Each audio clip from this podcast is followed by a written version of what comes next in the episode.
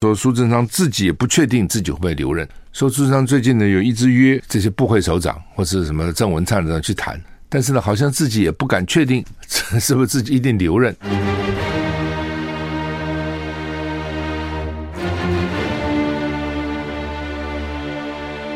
赵少康时间，吃喝玩乐骂，和我一起快意人生。我是赵少康，欢迎来到赵少康时间的现场。台北股市跌十九点哈，台股昨天跌了九十五点，昨天跌零点六六个百分点。美股昨天还好了哈，就是道琼跌零点四九个百分点，S M P 五百跌零点九个百分点，也不少哈，零点九三一哦。主要纳斯达克跌重，纳斯达克跌了一点四九个百分点，费城半导体跌一点三七个百分点。所以昨天美股传统类股道琼还好哈，道琼斯，但是呢，纳斯达克科技类股跌比较重哦。开盘其实就是这样子哈，美股已经连跌很多天了啊，已经跌了很多天了，道琼跌了一千多点的道琼斯哈。好，那么。台股现在跌十三点哈，拥抱希望传出爱。我们先来讲今天的义卖的品相是什么哈？那主要是为了失家而稳定生活计划筹募资金啊。失家就是没有失去家庭的照顾了，失家不是离家，是失家啊。我们今年是第十四个年头来办这个拥抱希望传出爱，过去也募集了说将近三千万的捐款哈给。不同的社会团体啊，其实抛砖引玉了哈，就是光靠这个其实不行哦。不过就是表示大家关怀他们啊，然后我们提供一个平台，那让大家来也表让厂商来捐出他们的东西，然后让这个我们的听众哈来表来这个表达他们的爱心哈，然后让社福团体能够获得实质的帮助哈。今天我们要义卖的商品是老 K 牌弹簧床，它已经是第十三次参加我们拥抱希望传出来的活动，几乎每年都来哈。提供的薰衣草系列双人五乘六点二尺台尺啊，一般就是标准尺寸，双人两个人的五乘六台尺，五乘六二，五乘以六，对不起讲错了，五乘以六点二的，这样比较清楚了，就是宽五台尺，长六点二台尺。薰衣草系列是老 K 牌弹簧床，硬式床垫，精心力作，采用复合人体工学的平衡式弹簧，能够完整支撑身体的曲线。单层舒适衬垫的设计，增加服帖舒适感，是一款有坚固支撑、舒适兼备的床垫。床垫高度二十六点五公分哦，很高哈，二十五。你捏一个拳头大概十公分，两个将近三个拳头，两个半。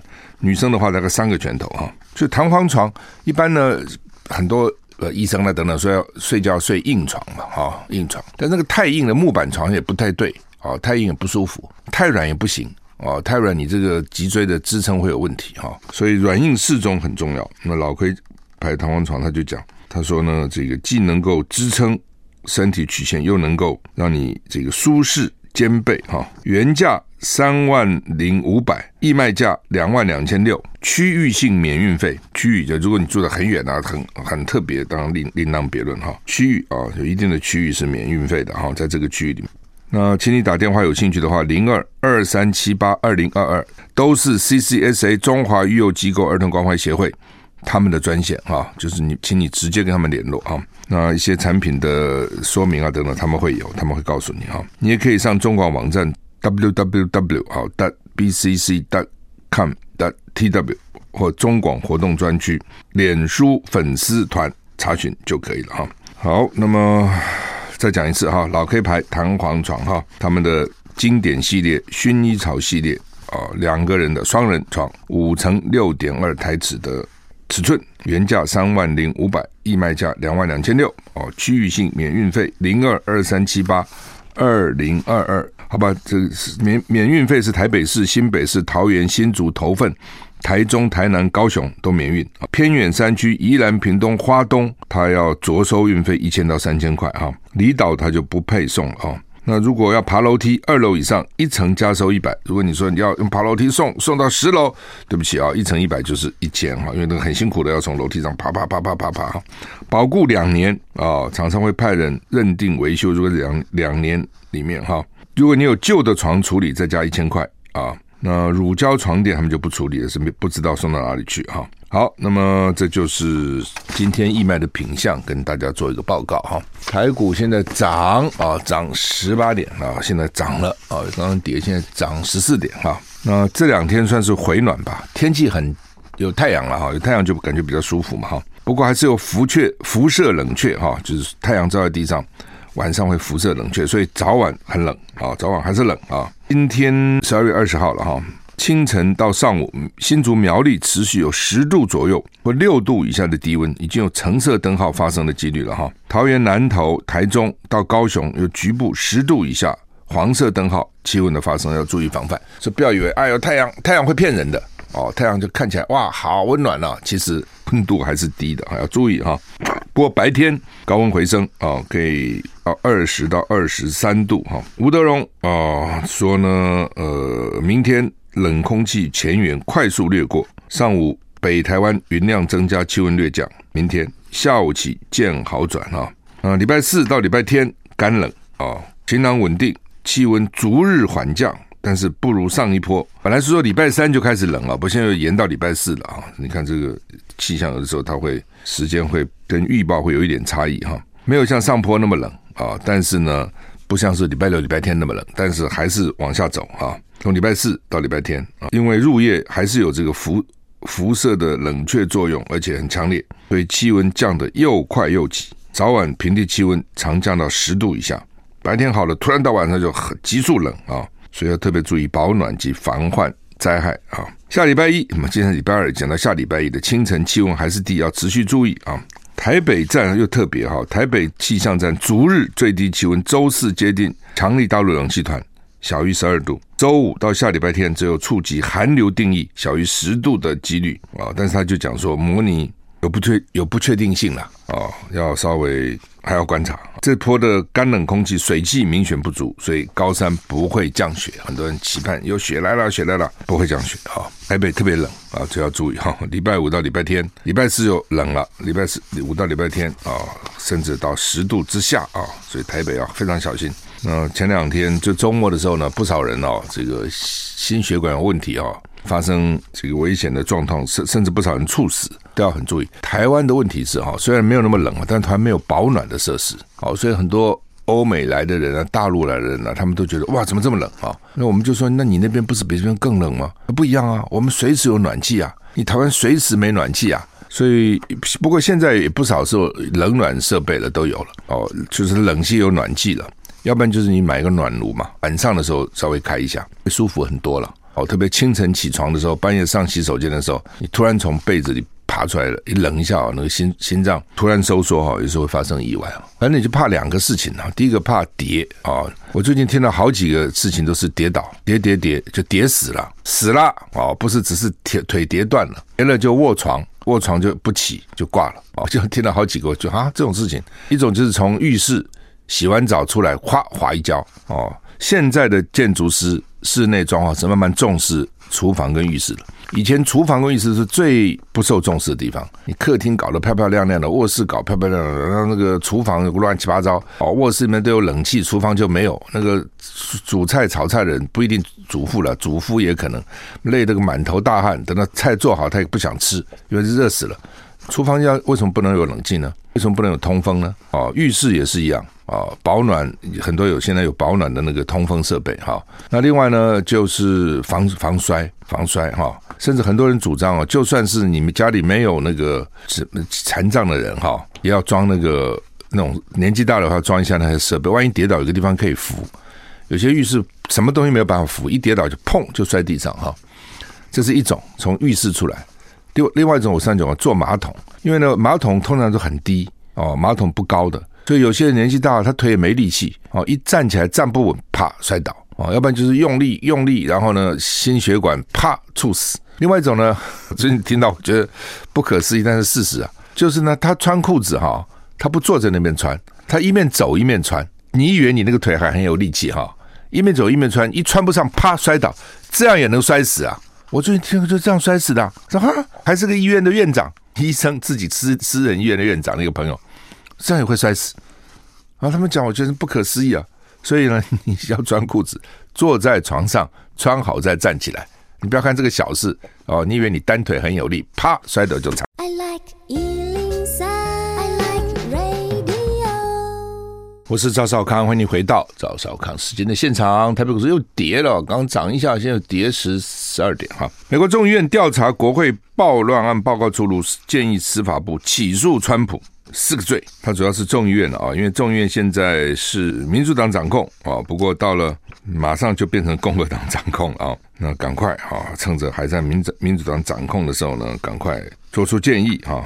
他们说调查了十七个月，调查了十七个月。啊，他从总结为期十七个月对去年美国国会暴乱的调查，今天建议司法部说，川普呢违法啊，煽动叛乱，妨碍公公务秩序，密谋诈欺美国政府，作伪证，哇，这是每一个都很严重啊！啊，煽动叛乱多严重啊！啊，那川普否认，我们没有做任何不对的事情。那司法部检察官。正在考虑要不要起诉川普，因为你起诉一个前总统还是蛮大的一件事情哈。众议院啊说呢，川委员会掌握重要证据，众议众议员呐拉什金，这一定是民主党哈，证明川普总统打算破坏宪法规定的和平权利移转啊。因为去年一月，川普质疑二零二零大总统大选的结果，所以号召支持到华府抗议支持者，哎，这一号召可高兴了，总统号召哎，一度攻占国会大厦，造成多人死伤哈。当时他全世界都很震惊啊！美国的民主怎么是这样呢？唉，美国的民主经常哈，第一个他这个制度就很怪了啊，但是大家也就是尊重传统啊，这种选举人制哈，就我的总票数比你多，但是呢，我选举人票数肯定比你少啊，这个制度真的很怪哈。就是说，这个我比如如果我台湾实施这个制度的话，民进党就不会当选了。你想嘛，台湾是譬如说高雄啊，或是台南。他们那边南部哈绿营赢了，赢的票数呢比北部蓝营的票数多，绿营就赢了嘛，不是这样吗？公上次那个公投，就我举例嘛，高雄一个地方要吃来猪，比不吃来猪的减掉以后，就大于全台湾各地不吃来猪要吃来猪的差。知道这是什么？比如说高雄，我是举例了哈，那个数字我忘了。比如说高雄一个地方要吃来猪的，比不吃来猪可能多三十万票，但其他全台湾各地不想吃来猪的，比要吃来猪可能多二十五万票。所以他高高高雄一个地方三十万票就比你其他地方二十五票多五万，他就赢了。知道这意思吗？就是我们制度是这样，选举也是这样嘛，对不对？高雄一个地方假如说支持这个民进党的候选人很高，跟国民党比他赢很多。其他地方就蓝营再赢，没有高雄一个地方赢得多，你就输了。美国不是这样，就是你高雄赢再多，你就是高雄，你不能代表其他地方，所以你就是高雄。高雄有多少票，那是全部是你的，赢一票也全部是你的，但就是高雄，你高雄人不能替其他人地方人做决定。哎，现在听起来好像也有道理哈。当时觉得这个很奇怪，为什么不算全部人数呢？现在你听听，好像把台湾的状况看一看，好像。也不能说美国没道理哈，他可能就是怕这样子嘛，怕某一个地方 override 全国，override 其他地方，好，所以你这个地方就代表你这个地方，你这个地方民意，但你这个地方民意多一票就全部都是你的，哦，这个当然从另外一种有人觉得不公平，怎么多一票就都是他的呢？他制度就这样，就表示在，因为他是联邦制，你要知道，所以联邦制就是每一个邦都算是等于是一个国家，到华盛顿去组织一个。联邦政府每个地方派代表，众议员啊、参议员就每个地方的代表，所以为什么不管大州小州都只有两个参议员？纽约州、加州、德州这么大的州也是两个，什么达拉维尔啊，什么这种很小州，蒙特纳啦，什么也是两个。哦，就是说你联合国你有管说大大的国就可以有十个代表，小国只一一个代表没有，都是一个代表，我觉得都同样的票，就这个道理。哦，他因为他什么叫做合众国？United States，States 就是各州，United 联合各州哦，最早十三州嘛，哦，就是这个道理哦，所以呢，就是美国的各种政治制度都都特别了哦，他当时的建国的时候那些那些滚滚诸公的想法哈，都变成了美国的宪法哈。好，那呃，川普现在就否认嘛，哦，那说我没什么事，他们自己来的，不是我叫他们来的，我也没叫他们犯罪，我也没叫他们杀人。那他们现在找的证据大概就是说，川普有鼓励，或是呢公开鼓励、私下鼓励，或是透过亲信啊，怎么去联系？所以委员会说，他们有重要证据证明川普总统打算破坏宪法规定的和平转移。那川普呢输掉了二零二零选举，但呢他试图透过多方计划来留任，用各种方式来留任，就是不想下台了。休息一下再回来。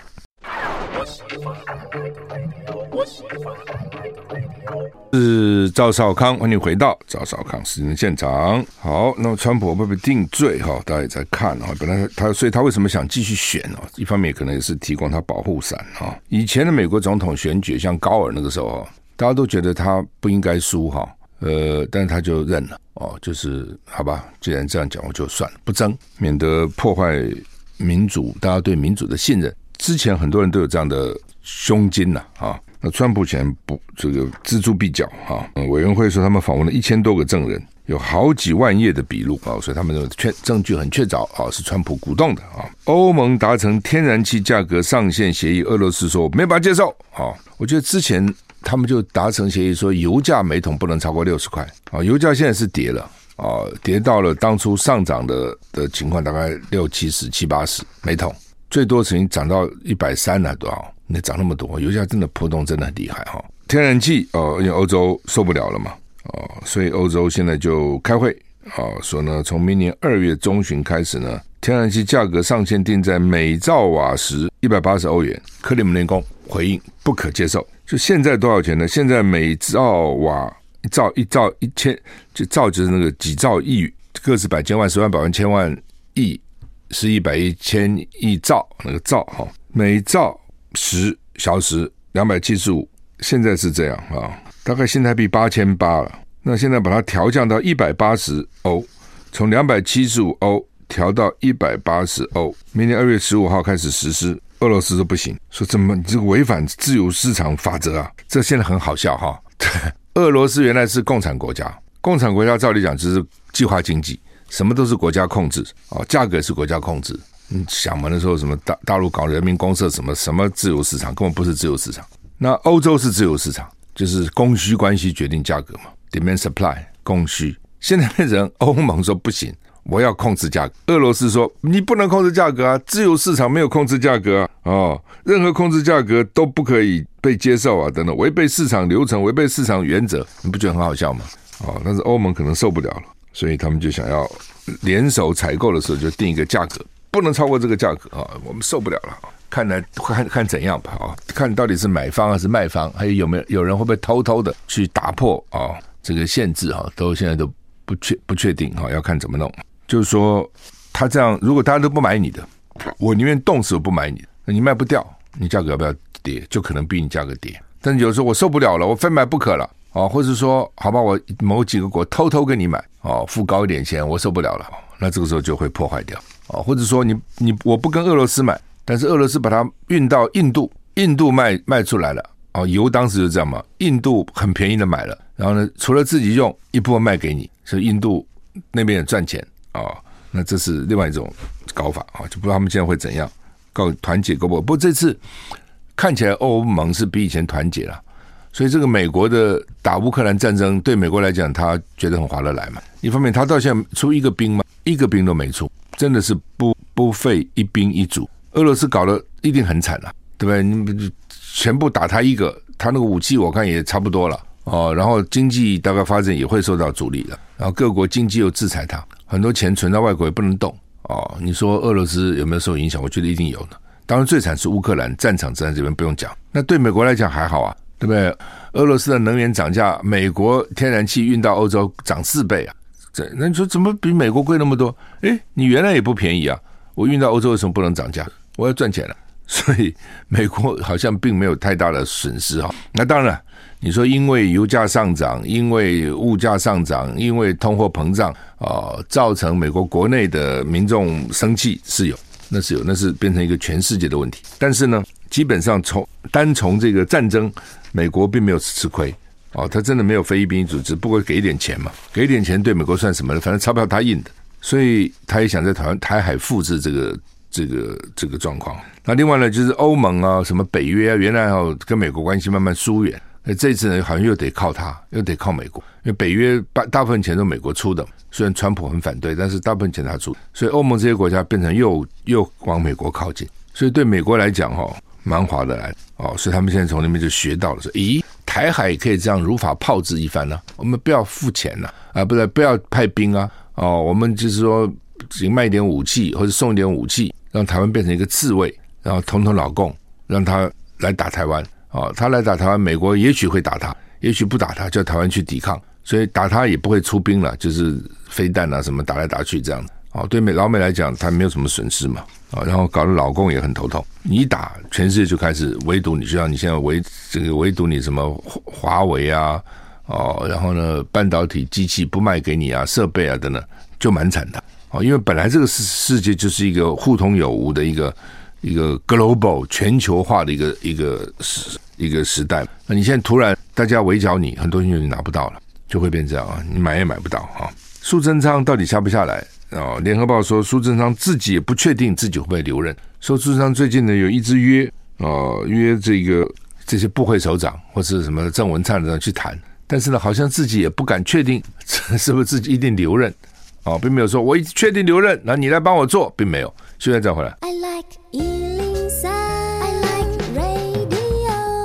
我是赵小康，欢迎你回到赵少康时间的现场。特别股市啊写安诺了，怎么跌这么多呢？现在跌五十二点，突然跌了。刚有一段时间还涨呢。啊、好说苏贞昌也不知道确定自己会不会留任了。我们这个政治制度啊，真是蛮怪的啊。行政院长呢变成总统的跟班。哦，或是幕僚长，就是要你干你就干，不要你干就不干，哦，很不稳定了啊、那主要的原因就是李登辉啊，李登辉，李登辉当时呢，把这个新立法院的国会同意权拿掉了，修宪的时候拿掉了啊、就是原来这个行政虽然行政院长没有直接民选，但是呢，他间接立法院同意，就获得一部分的民意，一些民意的支持。啊，所以呢，要换行政院长也不见得那么容易。为什么你要换？如果立法院觉得这个院长做得还不错，哦，这个时候你要换可能会有阻力。而且行政院长他有资源嘛，哦，如果说平常也跟立委配合的还不错啊，等等啊，立委觉得哎，这个院长不错，所以你要把他干掉也不见得那么容易。所以呢，就李登辉想干掉郝柏村，哦，立法院有阻力，就觉得说郝院长做得好好的，啊你原来台湾治安那么烂，对不对？他能够把你这个治安把你整顿好，也很努力，你干嘛一定要把他换掉呢？后来李登辉就火了，就把立法院的国会同意权拿掉，根本不需要你们同意，什么看你们同意，看你们脸色，我要换谁就换谁。所以以后那个行政院长换得非常频繁，所以我们这个制度也是很怪啊。好吧，不管那，所以行政院长没有一个人知道自己能干多久啊，要你走你就走，甚至有时候你等于替总统做代罪羔羊。那这次选完了，苏贞昌当然应该下来，因为选得不好，好好意思继续干哦？但是他想干了，对不对？甚至还有时候他想选总统了。那蔡英文用他也是抵挡赖清德嘛，因为苏贞昌那个个性很强势啊，强势有的时候是好，有的时候不好啊。你比如说对面面对立委那么强势，其实不好，那形象不好，这是选输，这个也有关系。就你怎么像个行政院长，你怎么不在立法院打选不能像泼妇骂街一样啊？哦，但是如果要阻挡赖清德，哎，苏贞昌不错这个牌啊。哦，那如果说连院长都掌握掌控不了，那你蔡英文不就真的是跛脚了吗？尤其到最后本来都要投靠新人了。所以苏贞昌因此他他的功能就在这个地方，但是是不是一定要他？因为形象实在太坏了，所以他也没把握。那他约谈的人说，好像他自己不确定什么意思。你如果约谈我，你跟我讲说，哎，我这个院长已经确定会继续做，不用担心，我到时候请你做副院长。这个时候你就很确定他要干院长，至少到目前为止他很确定他要留任。那时候他说不，我都搞不懂，哎，我自己会怎样？如果我现在留任的话，哈。我再请你帮忙，那就表示他自己不确定。那被他谈的人说他自己都不确定。那联合报的讲法是说呢，说如果换行政院长，最有可能的人选是陈建仁哦，就赖清德去登记选民进党主席那天，陈建仁突然在行政院出现，咦？跑行政院的记者就很奇怪，说：“你这这这陈建仁出现干嘛呢？”他们就说：“哎呀，很正常，很正常。他参加第十八届的什么癌症什么鬼，还是什么科什么生生生计研讨会了。”嗯，我就讲啊，你前面有十五届、十六届、十七届，怎么都没看你出现，怎么十八届你就出现了？而且这个 timing 这个时间点很奇怪嘛。人家那边赖清德对不对，在那边委托那个谁啊，那个以前那个文化部长。去那个女女生文化部长去那个呃登记对不对？然后呢，你这边陈建仁就在行政院出现啊、你不是很奇怪吗？啊、所以呢，看起来有点分庭抗礼的味道了。中国时报头版头啊、放在头版头，联合报这个新闻还放在 A 十四版，你看多后面。中国时报在头版头说，顾立雄接阁揆呼声很高啊、这个民进党用人其实也真的是个怪啊。顾、哦、立雄原来根本没搞过政治，没做过，就是律师。哦，就做律师。那他做律师，我还跟他打过官司呢。哦，因为陈水扁那时候告我嘛，陈水陈水扁当总统，那时候苏贞昌也是行政院长，就上一次陈水扁告我啊，因为那个时候呢，我在主持节目的时候说，陈水扁那个时候送那个巴拿马女总统生日礼物两千两百万美金，两百万美金。我看到一个报道这样写了，那我们这样就讨论嘛。那后来刘文雄跟蔡中涵两个立委呢，在立法院就开记者会，说哦，昨天晚上赵浩康那个节目说陈水扁送了巴拿马女总统莫斯科索两百万美金，就反正言语讲起来好像就是讲的吴淑珍听得不爽啊，意思就是说陈水扁跟那个女总统有什么有什么关系啦，或者什么有什么暧昧啦，或者有怎样了，反正我现在忘了内容。反正大大致是这样，那吴主任看了以后就很不爽，就叫陈水扁告，把我们三个都告进去了。顾立雄就是陈水扁那时候的律师，哦，那时候就是一个律师，三搞两弄，哎，民进党执政了，蔡英文当选了，哎，顾立雄就变成党产会主委，你记得吗？开始的时候，哦，他原来是立委啦，好像不分区吧，不能去立委，哎，因为他有法律见解嘛，哦，是名律师嘛。好，我们休息再回来。我是赵少康，欢迎回到赵少康时间的现场。台北股市现在跌四十八点哈。刚刚就讲哈，顾立雄的整个经历哈，原来就是律师哈，呃，有名的律师啊，是民进党大大头也知道他打官司啊，所以当时呢，在在他就告我跟告刘文雄，还有告陈中海哈。那一审结果我赢了，我赢了，然后很特别的哦，他们不上诉。通常很少这样，以陈水扁的个性，以顾立雄的律师的这种做法，会上诉的。我赢了，他们就放弃上诉。但是呢，蔡中涵跟刘文雄输了，输了，他们当然会上诉啊。大概当当后来结果怎么我不知道，我就没有再去管了了哈。那在庭里面呢，蛮有趣的哈，就是说他们的律师当时这个是李富店啊，后来当了监委，就是刘文雄跟蔡中涵的律师。那后来因为蔡中涵是原住民嘛。哦，蔡中不错，到日本还读了博士哦，这原住民博士不容易哈。蔡中当时 被告呢？因为他说陈水扁吃吃莫斯科所的豆腐。其实那个巴拿马女总统莫斯科长得还真不错，金头发哈，蛮漂亮的女女总统。所以呢，蔡中就说陈水扁吃人家豆腐，所以人家就告嘛哈。后来我就说，我就站起来，我说报告法官，庭上我可不可以讲几句话？你说，我说蔡中涵是原住民，他原住民。原住民的吃豆腐跟我们汉人是不太一样的定义，就也许我们汉人觉得吃豆腐不好，说原住民人家的文化，因为吃豆腐没不好啊，是对女生的一种尊敬啊。啊，当然我一直乱扯了，因为你这种在法院上你怎么办呢？你用用种用不同的种族的文化，这是一种方式来解套嘛。啊，我觉得我这想法还不错，因为很多时候我我跟你风俗习惯不一样，你不能用汉人的角度，你都是汉人，对吧？用汉人角度来讲我这个吃豆腐。法官就问我说：“赵先，那那个蔡蔡中涵有请你做委托你帮他辩护吗？” 我说：“没有。”他那就好了，你他帮他讲什么话呢？他没委托你，人家律师是李富店哦。我说：“好吧，好吧，那既然讲这样讲，我也没话讲。不过基本上就是说，我觉得用这个角度还不错哦。所以我如果当律师，应该是不错的哈。我曾经，我告诉你，我大一升大曾经想转法律系的，我觉得还蛮适合哦，就当律师的。那我父亲就很反对，非常反对。他他怎么反对法？他也没有说我反对，啊我尊重你啊啊！然后他就在家里请客，把他呢，在他国中，他在国中乌日国中当国文老师嘛，把他在乌日国中当老师的几个同事，都是台大法律系毕业的，请到家里来跟我一起吃饭。你要读法律系，你就问问学长嘛，对不对？哎，这话你你没话讲吧？对不对？他这好意啊。那这些台大法律系的学长呢，就都力劝。千万不要转法律系！你看我们这当老师啊，对你多好！你念工程，当工程师怎么不好呢？念法律，你有兴趣，你随时买一些民法、刑法、刑事诉讼法、各种法、商事法，你都看看就好了，对不对？你都看看就有一些法律的概念了。我们读法律的，我们工你们工程不在学校学，我怎么会懂？我完全不懂啊！你有这个机会，多难得啊！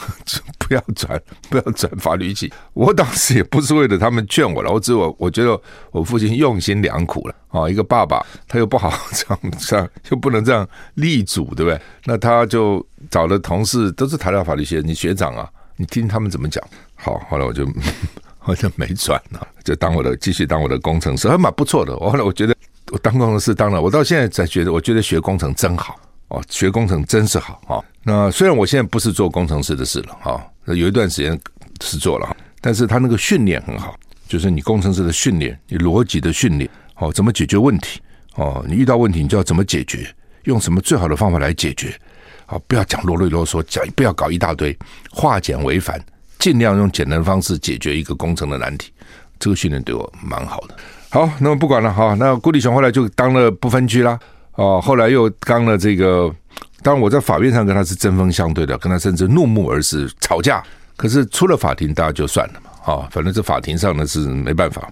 那后来他当党常会律律师，当呃立委不分区的党常会主委，后来又去什么国安会吧，什么啊，在那个经管会，一路诶很快诶，你很少看一个原来不是政治的人哦，也没选过举，就一路这样扶摇，所以现在说要让他当阁魁。那现在到底是联合报对还是中国时报对？现在不知道哦。联合报第一个数字上不确定，也就是不说不一定会动。第二个呢，如果动，陈建仁。中国时报说如果动，顾立雄。好，那大概来矿买矿矿到底怎样哈？中国时报另外一个新闻说普拿疼缺货了哈，说叫你不要抢记，不要抢购。我那天看说他们他怕大陆人来抢药，其实不是大陆人，都台湾人自己了。台台胞回来嘛，过年买个药也正常。那我刚好我普拿疼吃完了，我就打电话去我熟悉的药局问你有没有？有啊，哦，昨天去买了啊，我今天去买，他有，但他也说好像接到通知，明年不知道一月还是三月就停止供货了。我换句话说，药厂不没有给他们，药局是药厂给他，那他怎么会有他之前订的还有剩哦，所以就卖给我了哈。那当然普拿疼有好几种哦，有什么速效、普通、退热、感冒都不一样。那什么速效就里面加了咖啡因的，叫速效，又贵一点点哈，加咖啡因快。那有些人说吃了有咖啡因的会心悸，所以不适合吃有咖啡因。那另外对就是那种老咖啡，只每天喝很多咖啡人来讲，那点咖啡因也起不了什么作用。所以有人头痛喝一杯咖啡就好了，就这个道理啊。咖啡因有咖啡因，有咖啡因就是它的速效。那现在还有，嗯，将来难讲哈。不过你不一定要，你可以买学名药嘛。好，我们时间到了，谢谢你的收听，再见。